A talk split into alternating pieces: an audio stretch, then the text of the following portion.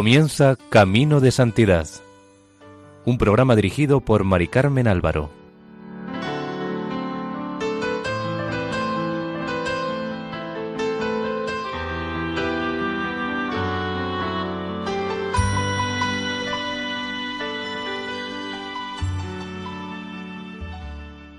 Nuestra más cordial bienvenida al programa Camino de Santidad, elaborado por el equipo de Radio María en Castellón, Nuestra Señora del Lledo. Les invitamos a escuchar el quinto y último capítulo dedicado a San Francisco de Sales, patrono de los periodistas.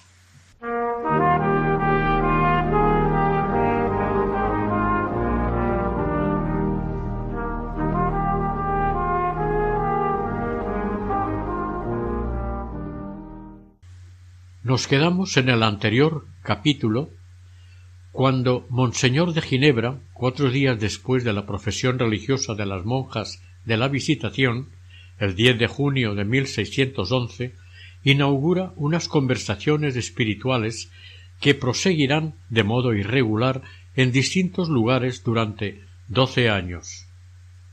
Entre 1611 y 1615 las conversaciones fueron frecuentes.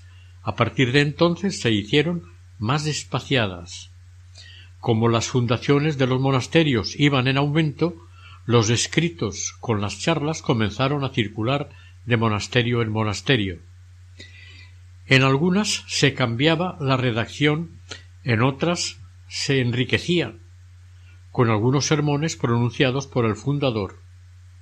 De aquí saldría el libro las verdaderas conversaciones espirituales del bienaventurado Francisco de Sales. Las exigencias de la vida religiosa estaban presentes en la nueva orden, si bien aderezadas por la espiritualidad salesiana, dulzura, sencillez y humanismo que hacían llevaderas las duras renuncias de esta vida. Al día siguiente de la fundación del monasterio de Annecy murió el padre de Age, Hacía treinta años que se ensañaba en llevarle la contraria a Francisco, pero éste le quería. Al poco de empezar la vida comunitaria en la visitación, la señora de Chantal cayó enferma, y desde entonces pasó muchos años padeciendo dolores y malestares sin que se pudiera saber lo que era ni qué se lo provocaba. A veces parecía que fuera a morir en un momento, ya que se quedaba sin fuerzas, otras se hinchaba a ojos vista y perdía el habla. Los médicos nunca entendieron lo que ocurría. Antes había tenido una salud normal, pero al ingresar en la orden, cuando estuvieron definitivamente fijados las reglas y el espíritu de la visitación, creyó ver en estos sufrimientos algo sobrenatural. Monseñor temió muchas veces por la vida de la fundadora, sobre todo a comienzos de 1612. Como de día en día empeoraba, el señor de la Tuile le dijo con gran congoja que la institución recibiría un gran golpe si la madre de Chantal moría, ya que las otras hermanas no estaban demasiado firmes ni formadas, a lo que él respondió inmutable Dios es un buen amo y en su poder está el realizar buenas empresas con instrumentos inservibles. Tanto Monseñor como la madre de Chantal estaban resignados a lo que Dios quisiera de ellos, incluso si se la quería llevar. Pero dentro de esta perfecta resignación el santo no descuidaba nada para salvar a la enferma. Como los remedios naturales no surtían efecto, hizo voto a San Carlos Borromeo de ir a visitar su tumba, y llevó a la madre Chantal unas reliquias del santo. Esta ya había recibido los últimos sacramentos, y sus hijas, llenas de lágrimas, rodeaban su cama. En cuanto tocó las reliquias, dio un suspiro que creyeron era el último, y abriendo los ojos dijo Padre mío, estoy curada. Una vez más los médicos declararon que no entendían lo que pasaba. El día quince de abril de 1613, Monseñor emprendió el camino hacia Milán para cumplir el voto que había hecho de visitar la tumba de San Carlos Borromeo. El cardenal arzobispo de Milán, Federico Borromeo, primo de San Carlos, lo recibió como a otro santo y lo llenó de honores. Pero Francisco lo que quería era estar orando ante la urna donde reposaba el cuerpo del santo. Celebró misa allí, revestido con la casulla del santo, y permaneció largo tiempo estático y fuera de sí mismo, contemplando la urna. La oración que hizo este santo al otro santo fue que le obtuviera de Dios las virtudes que le habían hecho tan ilustre mientras vivió, y que le enseñara el modo de gobernar mejor la diócesis que Dios le había confiado, al igual que él había gobernado la suya. Y mientras oraba, su rostro resplandecía con una luz sobrenatural, como había sucedido el día de su consagración. Además aprovechó el viaje para saludar en Turín al duque Carlos Manuel y hacerle varias peticiones en favor de sus fieles, obteniendo todo lo que le pidió. Al llegar Francisco a Turín, estaba celebrándose la fiesta del Santo Sudario. El duque, cortésmente, quiso que el obispo de Ginebra, junto con su joven hijo, el príncipe cardenal, desplegaran y mostraran al pueblo la famosa reliquia. Recordemos que ante ella la señora de Boissy había ofrecido a Dios a su futuro hijo, nuestro santo. Mientras la estaba mostrando, estaba muy conmovido. En la iglesia, atestada de gente, y además hacía un enorme calor, ocurrió que al inclinar la cabeza, algunas gotas, tanto de su frente como las de sus lágrimas, cayeron sobre el sudario. El joven príncipe, indignado, le riñó vivamente, y Francisco, confuso, no le respondió, pero más adelante, cuando le contó este suceso a la señora de Chantal, decía me dieron ganas de decirle que el señor no era tan delicado y que no había derramado sudor y sangre con otro fin que el de mezclarnos con los nuestros, para darles el precio de la vida eterna. Francisco permaneció en Turín durante quince días, en los que no dejó de predicar e interceder por sus ovejas. Monseñor de Sales entró de vuelta a su ciudad el 25 de mayo. Al día siguiente ofició de pontifical en la catedral, donde los canónigos habían fabricado en la bóveda cierto aparato imitando a unas nubes, del cual había de salir, después de la consagración, una paloma entre dos llamas, para representar la venida del Espíritu Santo. El aparato funcionó, pero la paloma, después de volar desorientada dentro de la iglesia, asustada por la música y la muchedumbre, fue a posarse en el hombro del obispo, que estaba de pie en el altar. Desde allí miraba a todas partes, sin asustarse para nada, ni uno de los asistentes se atrevió a cogerla o echarla, y él mismo no se movió hasta que la paloma quiso levantar el vuelo. El pueblo se maravilló de que aquel pájaro hubiera sabido representar tan bien su papel de Espíritu Santo. El primero de enero de 1612, después de diecinueve meses de vida claustral las hermanas de la Visitación empezaron a cuidar a los pobres.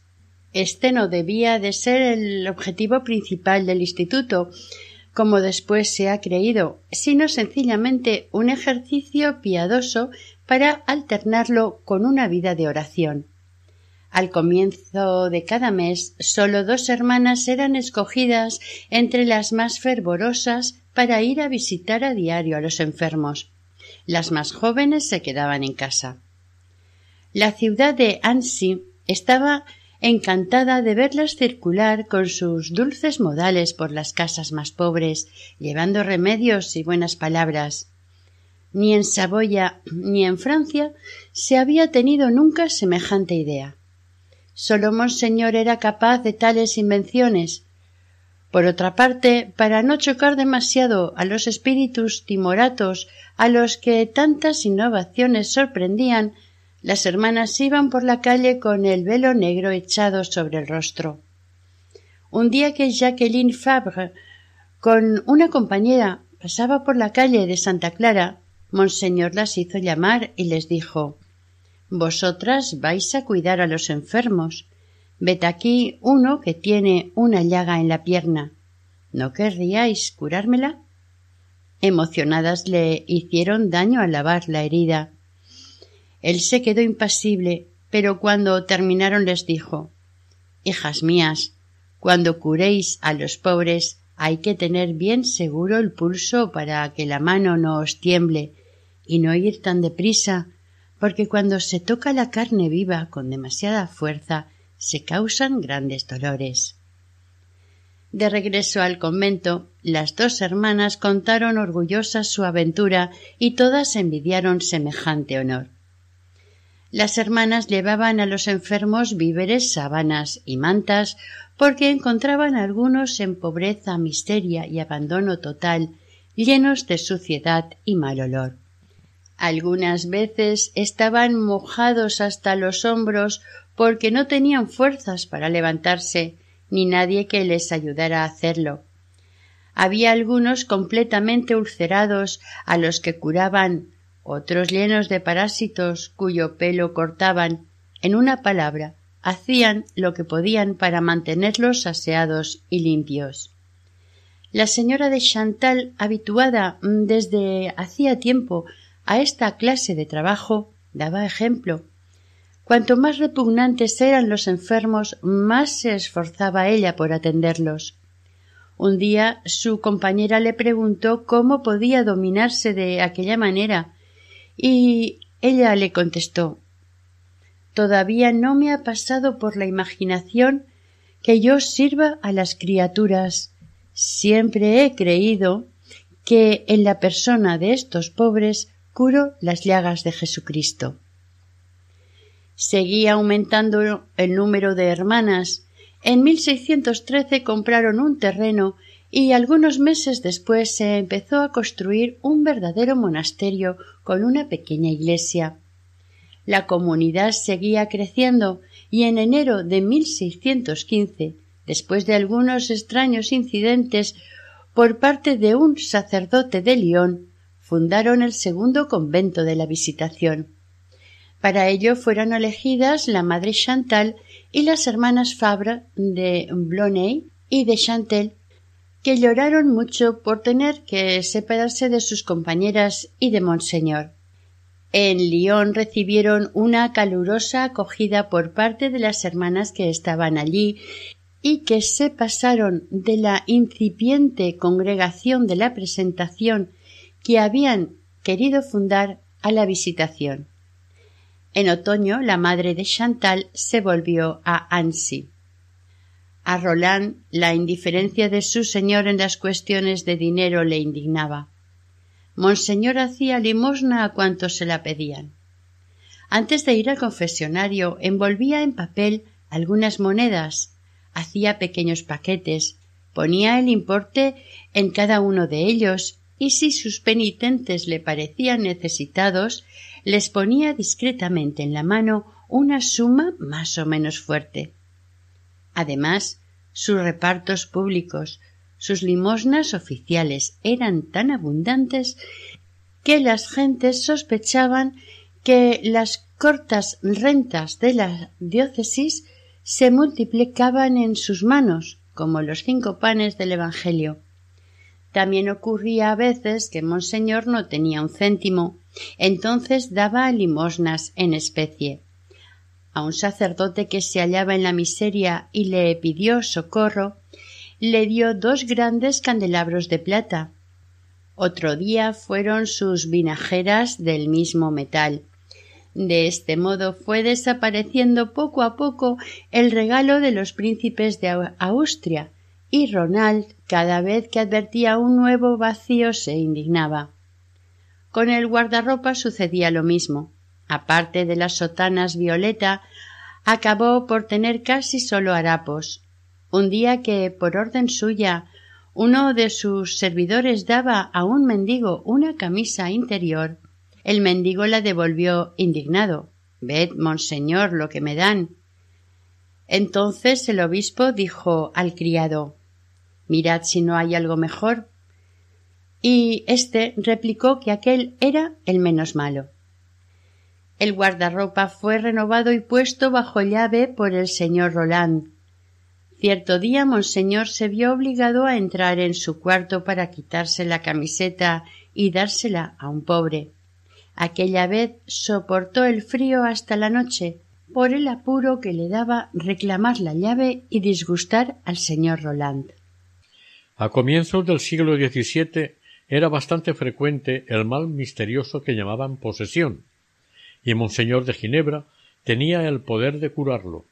Un día llegaron a palacio siete u ocho enfermos, que decían estar poseídos, y le suplicaban al obispo que los liberara. Él se quedó mirándolos durante un buen rato, hasta que el señor Roland se puso detrás de él y le dijo Monseñor, no decís palabra a estas pobres gentes que tienen una gran confianza en vos, y espera que les digáis algo. Y aunque no les digáis nada más que cuatro o cinco palabras, esto les bastará.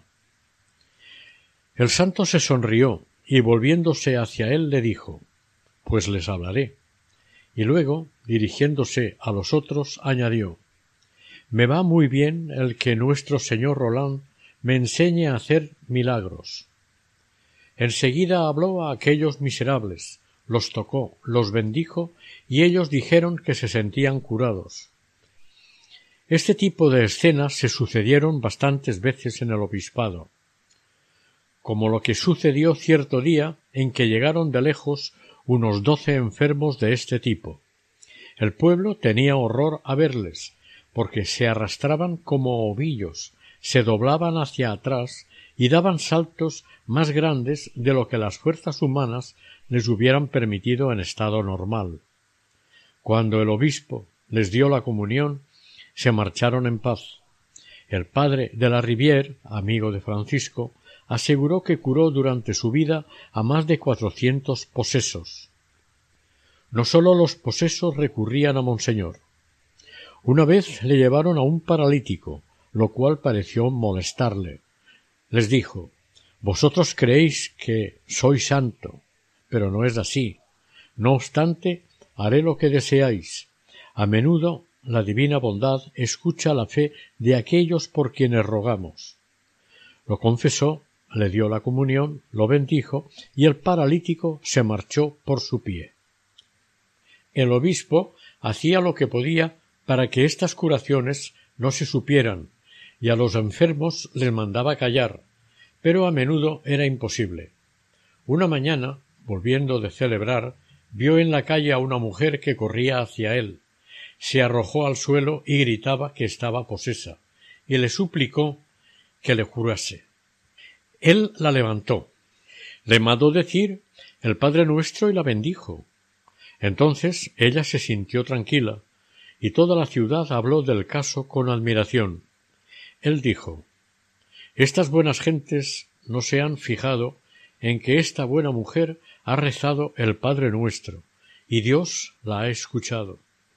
El rumor que levantaban las curaciones le entristecía, y decía Estas buenas gentes, con todas sus alabanzas y su estima, me harán consumir en el purgatorio, por no rezar a Dios por mi pobre alma, cuando me muera. Para esto me servirá esta fama.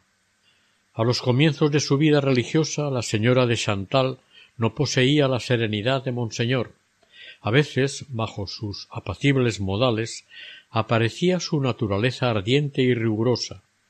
En cierta ocasión se presentó una postulanta de familia rica y poco generosa. La señora de Chantal insistió mucho para que la dote fuera razonable. El obispo estaba presente en la discusión, pero no despegó los labios.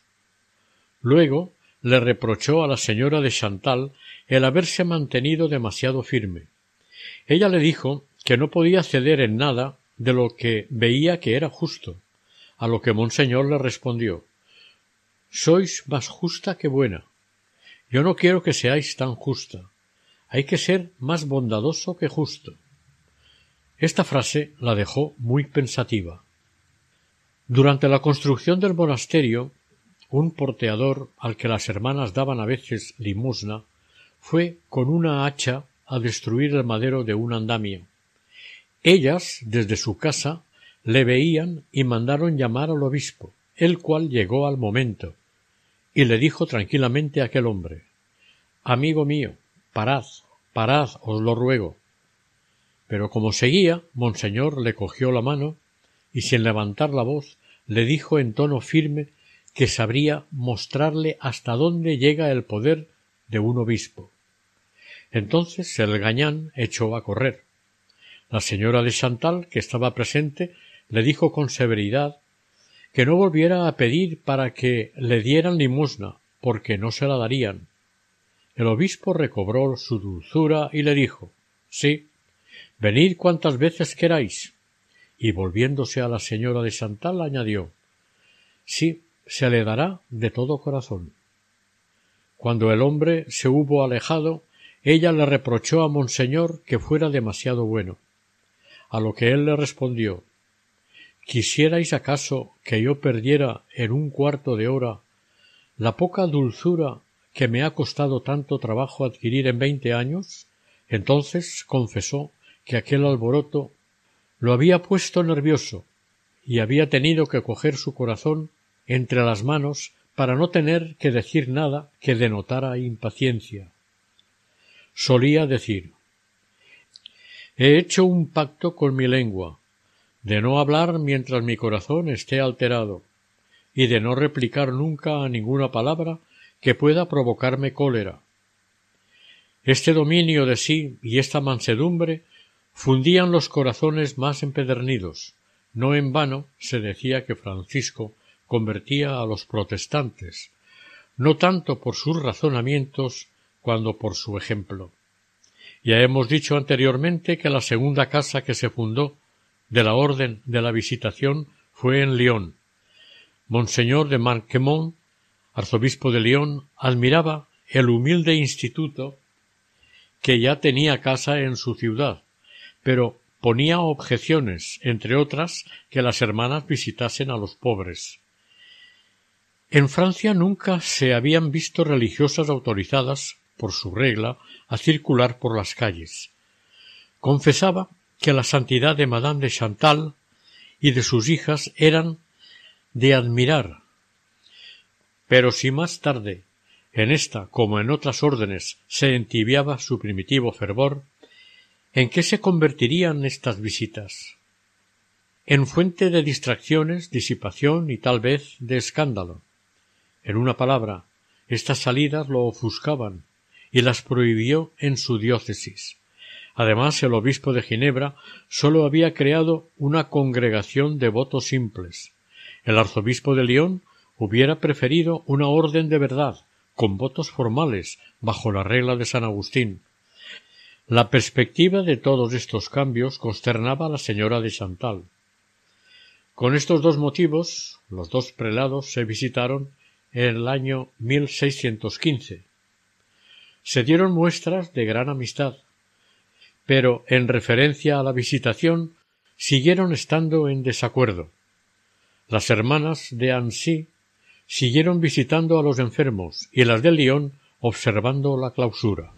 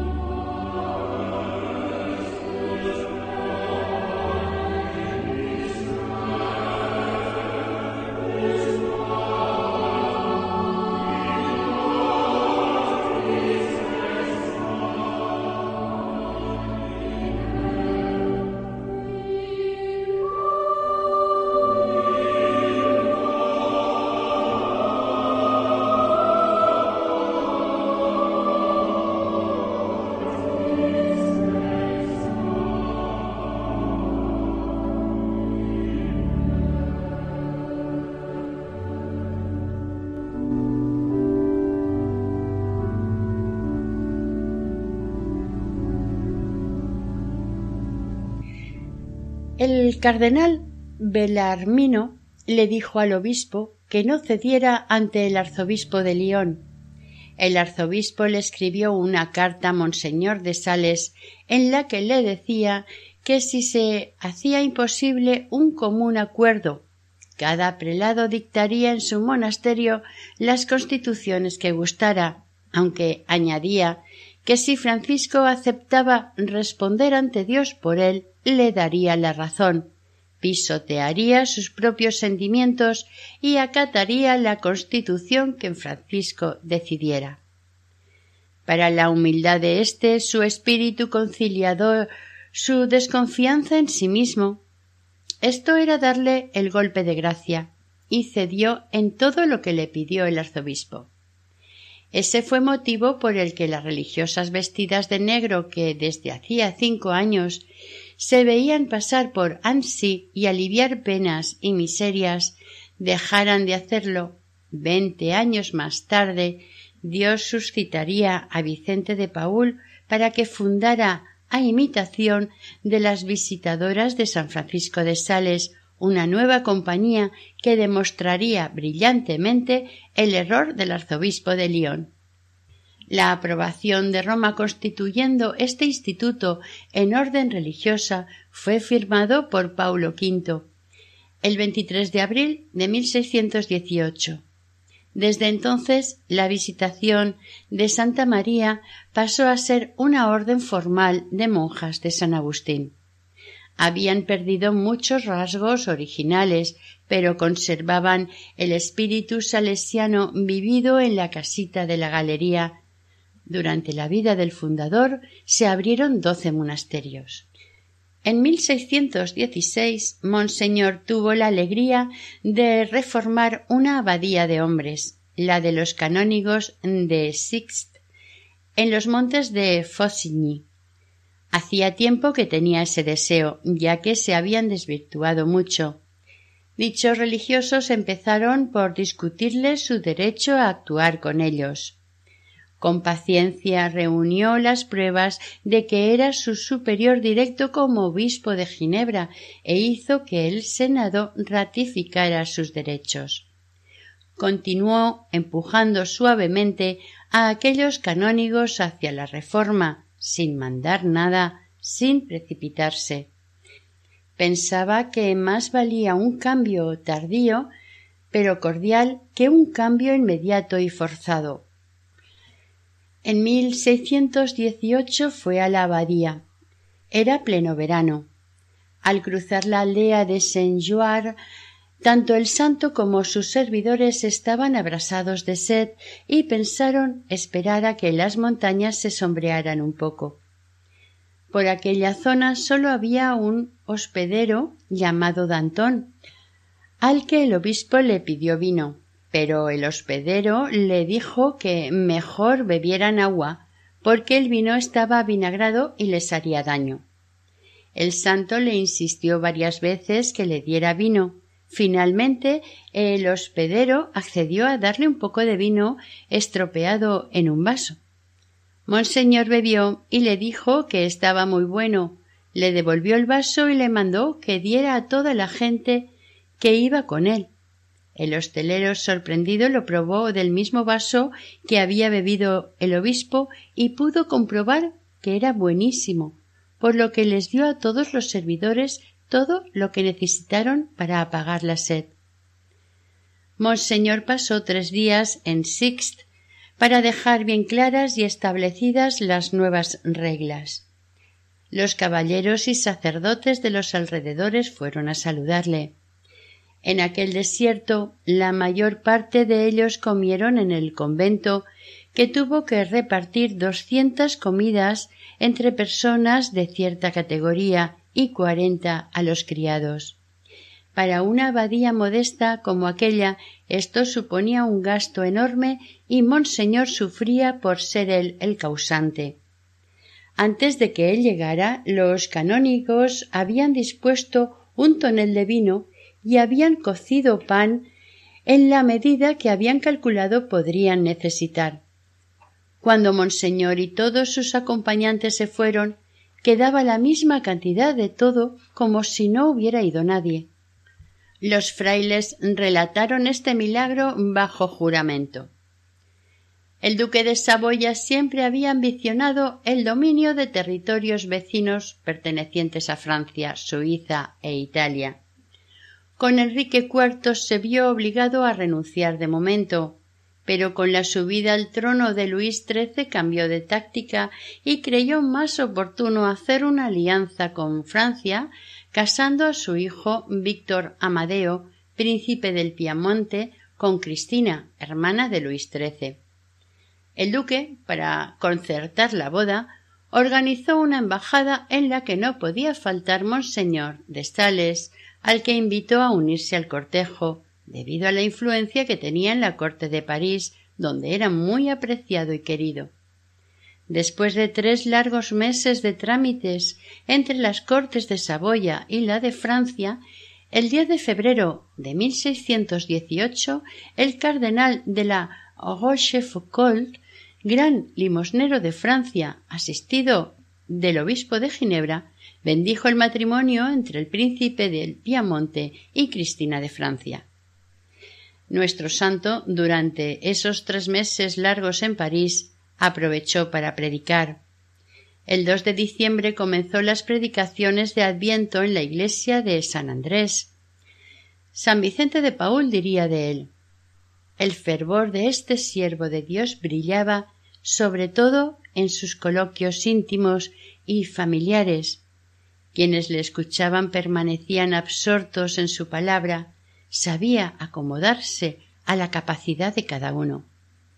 La admiración de Vicente de Paul por el obispo de Ginebra era tan grande que decía Repasando en mis recuerdos yo experimentaba tanta admiración por su persona que me atrevería a decir que fue el hombre que mejor reprodujo al Hijo de Dios viviendo sobre la tierra pero resaltaba sobre todo su bondad y decía Dios mío, cuán grande es vuestra bondad, puesto que Monseñor de Sales, vuestra criatura, es un testigo de vuestra bondad. De aquel viaje surgió una amistad y admiración mutua entre los dos santos. Una vez más, en este su tercer viaje a París, le fue ofrecido varias veces el nombramiento de obispo coadjutor de París con derecho a sucesión, pero también rechazó el ofrecimiento ya que consideraba que su compromiso estaba con su pequeño rebaño de la diócesis de Ginebra, a donde llegó de vuelta de su viaje a París a finales de octubre de 1618. Monseñor había tenido siempre a su lado personas de mal carácter, Primero fue su preceptor el señor de Ash, después su administrador Roland y su limosnero Miguel Fabre. A estos dos agrios personajes se unió un tercero, su hermano el señor de Boisy, limosnero de la princesa Cristina. Pero la princesa y los príncipes lo estimaban mucho, por lo que lo nombraron pronto obispo coadjutor de Ginebra, sin que hubiera intervenido para nada su hermano Monseñor de Sales. Esto le gustó a Francisco porque pensó que así él podría retirarse a un lugar apartado para orar y hacer penitencia. Al cabo de algunos meses, Juan Francisco de Sales fue a reunirse con su hermano para ayudarle en su cargo. El obispo lo recibió ceremoniosamente a las puertas de Ansi y durante tres días le estuvo dando preferencia en todas partes a fin de acostumbrar al pueblo a ver en él a su futuro obispo. Es necesario, decía, que él crezca y yo disminuya. Durante los primeros tiempos el coadjutor supuso un trabajo adicional para el obispo, ya que quería hacer de él un buen obispo, y le enseñaba las funciones a realizar le hacía oficiar, predicar, conferir las órdenes en su presencia y ocupar su puesto como si tuviera que morirse pronto. El joven coadjutor era inteligente y activo, pero se veía bien que no sería nunca un nuevo San Francisco. Tenía un carácter austero, hablaba poco y si alguien le molestaba lo despedía sin problema, carecía de suavidad. Un día, a la hora de la comida, una pobre mujer preguntó por Monseñor, y ésta lo retuvo mucho rato. Por fin, cuando se sentaron a la mesa, Juan Francisco, fuera de sí, sacó todo su mal humor. Francisco le dejó desahogar, y luego le dijo Creo que en el mundo hay una mujer muy dichosa. Adivina cuál es. Juan Francisco, sorprendido, dio varios nombres, pero su hermano, sonriendo, le dijo que era aquella con la que se podría haber casado, y no lo había hecho. Como tienes esos arrebatos, le habrías hecho sufrir mucho. Después cambió de tono y dijo Nosotros, los obispos, no debemos negarnos nunca a nadie, si queremos cumplir con nuestro deber. Es preciso que seamos como esos grandes abrevaderos públicos de los que todo el mundo tiene derecho a sacar agua, a donde no solamente las personas, sino también las bestias se acercan a apagar la sed. Nuestro santo se daba perfecta cuenta de que no viviría mucho. Desde hacía años, Monseñor sufría muy a menudo de anginas, de dolores de estómago, fiebre y otras molestias que él ocultaba todo lo que podía. Pero durante aquel otoño le entraron grandes dolores en las piernas, se le abrieron llagas, y si se cansaba demasiado apenas podía sostenerse, de manera que daba compasión, aunque siempre conservaba el rostro sereno y no se quejaba de nada. En general, cuidaba de su salud, pero el ardor de la juventud le había hecho hacer excesos con los ayunos, y ahora su deber era no agotarse, para poder dedicar todas sus fuerzas, todo el tiempo que pudiera, al servicio de las almas. Durante el invierno de 1621 a 1622 se notó un gran bajón en aquella naturaleza agotada por el exceso de trabajo.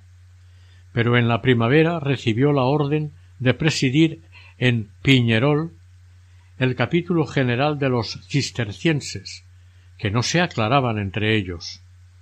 Sus familiares hicieron lo que pudieron para que no fuera, pero él respondía Siento una cosa que me advierte de que no he de vivir mucho tiempo. Hay que darse prisa, pues en hacer el bien, y no puedo hacer nada mejor que obedecer. Su estancia en Piñerol duró tres semanas en época de grandes calores, que lo fatigaron mucho. En el capítulo de los cistercienses hizo maravillas, resolvió los asuntos más embrollados. Había religiosos que querían un superior general francés y otros que defendían la candidatura de un italiano. Y él, con su labor de pasillo, persuasiva y dulce, consiguió limar asperezas, apaciguó las tensiones, pero se encontró mal por dos veces, con gran preocupación por parte de los monjes, que temían perderlo en cada momento. El nuevo superior general elegido fue un francés, con la aceptación de la inmensa mayoría. Cuando terminó el capítulo, en vez de regresar a Annecy, tuvo que ir a Turín, por orden del duque, porque la princesa Cristina quería verlo de nuevo. Quería tenerlo como predicador en la corte. La predicación del obispo fue admirable, y la princesa, para compensarle de tanto esfuerzo, le obsequió con un diamante valioso que Francisco destinó inmediatamente para los pobres de Annecy. Desgraciadamente el diamante se extravió durante el viaje, y el obispo se lamentó por la pérdida que sufrirían sus pobres. Allí cayó gravemente enfermo, y estuvo en cama durante muchas semanas. Desde Turín, Monseñor volvió lentamente, con grandes trabajos y dolores a Annecy. Dos meses más tarde recibió orden del duque de que se pusiera en camino otra vez ésta hacia Aviñón. Sus amigos se indignaron y consternados quisieron retenerlo, pero en un momento dado parecía encontrarse mejor, y no vio motivo para no ir. El duque Carlos Manuel y su hijo, el príncipe cardenal, iban a Aviñón a encontrarse con Luis XIII y el príncipe quería tener en su séquito al obispo de Ginebra. Los familiares del obispo sospechaban que éste había tenido alguna revelación acerca de su próximo fin, ya que hizo solemne testamento junto con su coadjutor. El 6 de noviembre preparó todo lo que necesitaba para aquel viaje, se despidió de todos los suyos y predijo su muerte claramente. El cura de Ton fue a pedirle su bendición y él le dijo Y bien, rogad a Dios por mí, que no volveremos a vernos en este mundo.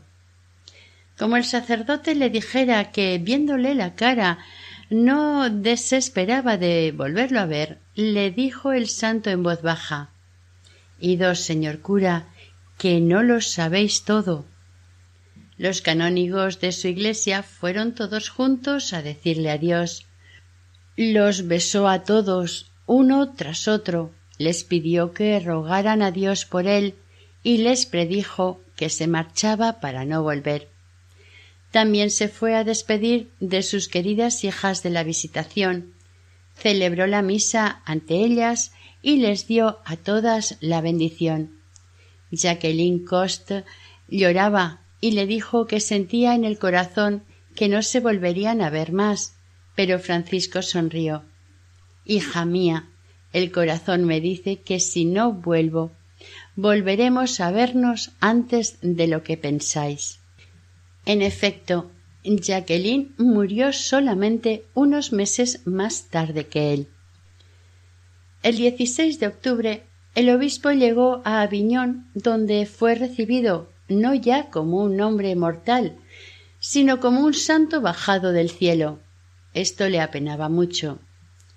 Las cortes de Francia y Saboya permanecieron en Aviñón ocho días, mientras el rey y el duque redactaban un tratado de alianza. El 25 se embarcaron para remontar el Ródano hasta Lyon, donde les esperaba el príncipe del Piamonte, la princesa Cristina y la reina madre.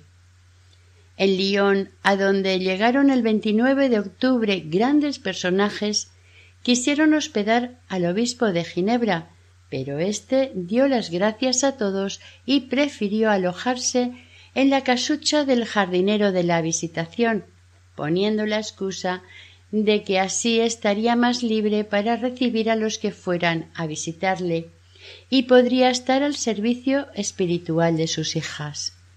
Allí acudían gran número de príncipes y grandes señores a consultarle, y desde la mañana a la noche estaba ocupado. El 12 de diciembre de 1622 se entrevistó por última vez con la señora de Chantal. Tenía tantas cosas de qué hablar. Pero apenas lo hicieron, ya que él estaba tan despegado de todo y quería que ella también lo estuviera, que viendo en ello una satisfacción humana superflua, la mandó a visitar los monasterios de Belay y de Valence, que ella no conocía todavía y esperaban su visita. A la mañana siguiente se fue. Francisco aún estuvo dos semanas en Lyon por deseo de los príncipes. Al día siguiente de Navidad, fiesta de San Esteban, pasó la tarde en la visitación. Cuando se iba a ir, las monjas le pidieron insistentemente que les dijera lo que quería que les quedase más grabado en el espíritu. Contestó no desear nada, ni rechazar nada. Como el niño Jesús en el pesebre soporta todas las crudezas del tiempo, el frío y todo lo que su padre permite que le ocurra, pero no rechaza los pequeños consuelos que su madre le prodiga. Pues así nosotros debemos mantenernos sin desear ni rehusar nada, sino sufrir lo que Dios nos envía, el frío y todo lo demás. Al día siguiente, fiesta de San Juan Evangelista, al salir de misa hacía un frío intenso y niebla. Se encontró con varios personajes con los que estuvo hablando con la cabeza descubierta durante mucho rato. Al llegar a casa se encontraba mal y muy cansado. Hacia las dos de la tarde le dio un desmayo. Apenas había pasado media hora, le acometió una fuerte apoplejía que le dejó sin moverse. El médico tardó varias horas en llegar. La noticia después de las cuatro de la tarde ya se había extendido por todo Lyon. Los médicos le veían muy mal y le aplicaron remedios que le hicieron sufrir mucho. Entregó su alma a Dios a las ocho de la noche del 28 de diciembre de 1662, fiesta de los santos inocentes. Tenía cincuenta y cinco años. A la misma hora, en Grenoble, Madame de Chantal rezaba por Monseñor y oyó una voz muy clara que le decía Ya no existe. No, dijo ella, Dios mío, ya no existe, pero vos vivís en él. Aunque ella no tomó aquello como que había muerto, sino como un referente a la perfección, que ella creía había llegado el santo se enteró que había muerto el día de Reyes en el monasterio de Beley. El 29 de diciembre todo Lyon desfiló por la pobre casita donde el santo acababa de morir para besarle los pies. Los cirujanos apenas tuvieron tiempo para hacerle la autopsia. El corazón fue enviado al monasterio de la Visitación dentro de un estuche de plata y hasta el más mínimo trozo de sus ropas y paños que había usado fueron distribuidos como reliquias. Al día siguiente le hicieron los funerales en la iglesia de la Visitación. El 31 de diciembre el señor Roland cerró el ataúd para trasladar los restos a Saboya, pero el intendente de la justicia de Lyon mandó por orden del rey que no se llevaran el cuerpo mientras no constara la última voluntad del difunto. Cuando la noticia del fallecimiento llegó a Annecy, los llantos y lamentos se hicieron generales, y más cuando el señor Roland hizo saber todos los impedimentos que los lioneses ponían para dejar salir el cadáver. El once de enero se abrió el testamento. Monseñor quería que lo enterraran en la iglesia de la Visitación de Annecy, y si no moría en esta ciudad, dejaba la elección de la sepultura a las personas de su séquito. Inmediatamente Jorge Roland y Jano de Sales, el hermano más joven del santo, llevaron el testamento a los lioneses, los cuales dejaron que se llevaran el cadáver con gran sentimiento. Lo hicieron enseguida, por miedo a que surgiera algún otro impedimento. A los cuatro días llegaron a Ansi. Era domingo, y el martes a las cinco de la tarde lo trasladaron a la visitación al coro de la iglesia cerca de la reja de las religiosas donde lo esperaba Madame de Chantal. Allí fue enterrado. Nada más morir los milagros fueron numerosos, como el que tuvo lugar el 28 de abril de 1623. La niña Françoise de la Pez cayó a las heladas aguas del río Thiou y murió ahogada. Hasta que la encontraron estuvo tres horas en el agua. El médico solo pudo certificar su muerte absoluta. Su madre acudió a la tumba del santo pidiendo la vida de su niña. Hacia las cinco de la tarde ésta volvió a la vida. Más tarde se hizo religiosa de la visitación y en el proceso de canonización pudo contar el hecho del que ella misma había sido protagonista. Otro caso similar ocurrió en la parroquia de Villas. Jérôme Gemin, de catorce años, cayó de un precipicio al río y se ahogó. Permaneció en el agua durante ocho horas hasta que lo pudieron sacar. Ya había aparecido la putrefacción cuando decidieron llevarlo a enterrar.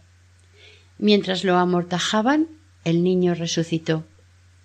Más tarde llegó a ser sacerdote y canónigo y fue él mismo quien declaró en el proceso de canonización.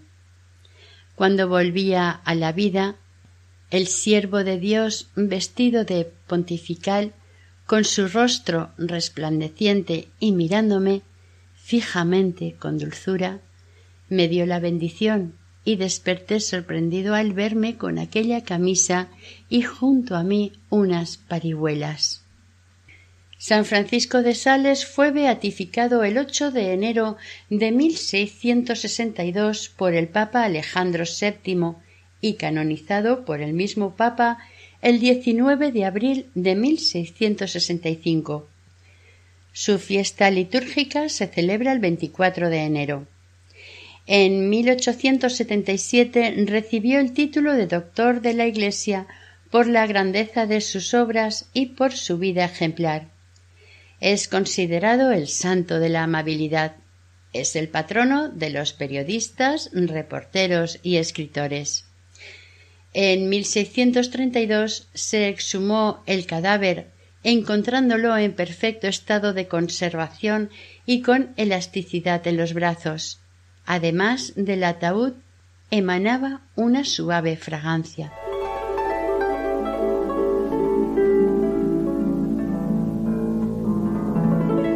Señor, Dios nuestro, tú has querido que el santo obispo Francisco de Sales se entregara a todos generosamente para la salvación de los hombres. Concédenos, a ejemplo suyo, manifestar la dulzura de tu amor en el servicio a nuestros hermanos. Por nuestro Señor Jesucristo, tu Hijo, que vive y reina contigo en la unidad del Espíritu Santo y es Dios por los siglos de los siglos. Amén.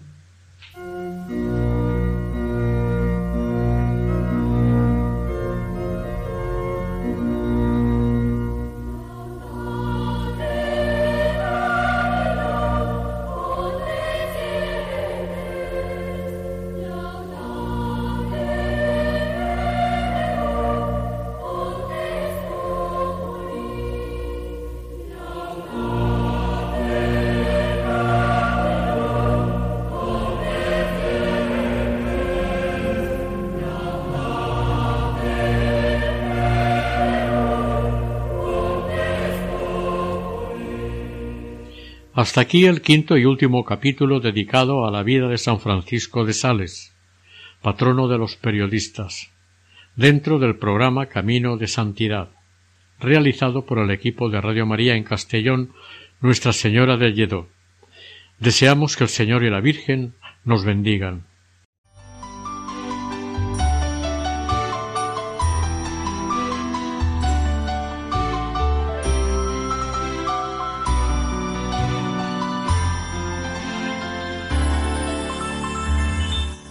Camino de Santidad.